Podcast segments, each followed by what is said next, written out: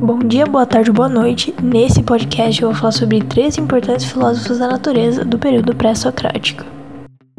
O primeiro que vamos citar aqui é Tales de Mileto. Mas quem foi Tales?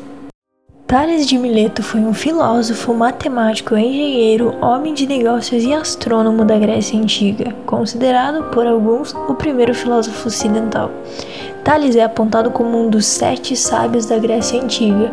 Além disso, foi o fundador da escola jônica. Sua arqué, ou seja, elemento de origem de todas as coisas, era a água. Hoje em dia vemos que ele não estava assim tão errado sobre isso. Mas e quanto a seus ideais? No naturalismo, esboçou o que podemos citar como os primeiros passos do pensamento teórico evolucionista. O mundo evoluiu da água por processos naturais, disse ele aproximadamente 2460 anos antes de Charles Darwin. Segundo especulações, Thales teria sido o primeiro a explicar o eclipse solar, ao verificar que a Lua é iluminada por esse astro. Ele foi importante, pois sua busca incansável a fim de validar em definitivo sua arqué não só constituiu o ideal da filosofia, como também forneceu impulso para o próprio desenvolvimento dela. Agora falaremos um pouco sobre Anaximandro de Mileto, ou Anaximandro de Mileto. E você deve estar se perguntando, e quem foi Anaximandro de Mileto? Pera lá que eu vou te contar agora. Anaximandro foi um geógrafo, matemático, astrônomo, político e filósofo pré-socrático.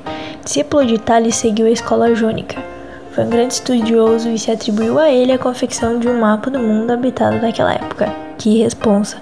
A introdução na Grécia Antiga do uso do relógio solar, a medição das distâncias entre as estrelas, uma teoria sobre o formato da Terra e uma explicação sobre a existência e o movimento do Sol e todos esses são os feitos atribuídos a ele.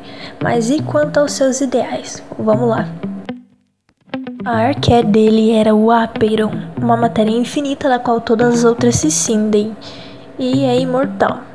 Ele diz que o mundo é constituído de contrários como claridade, escuridão, quente e frio, que se anulam o tempo todo. O tempo é o juiz que permite que horas estão, hora outro. Teria escrito um livro intitulado Sobre a Natureza, mas esse é um livro perdido, tanto que são outros filósofos que narram sua suposta existência. E vamos para o último e não menos importante, Leucipo de Mileto.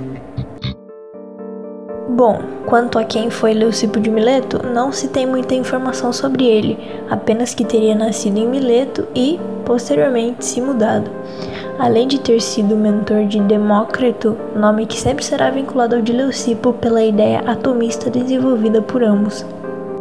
Agora falaremos sobre seus ideais. Leucipo é considerado um mestre de Demócrito e, talvez, o verdadeiro criador do atomismo, que relatava que uma matéria pode ser dividida até chegar em uma pequena partícula indivisível chamada átomo. De acordo com os registros de Aristóteles, Leucipo teria sido o criador da posição atomista, sendo Demócrito, como discípulo, aquele que a desenvolveu, continuando o trabalho de seu mestre. E é isso. Hoje a gente falou um pouquinho sobre alguns filósofos da natureza, um trabalhinho de filosofia aqui da ETEC de Tararé. Até a próxima. Fui!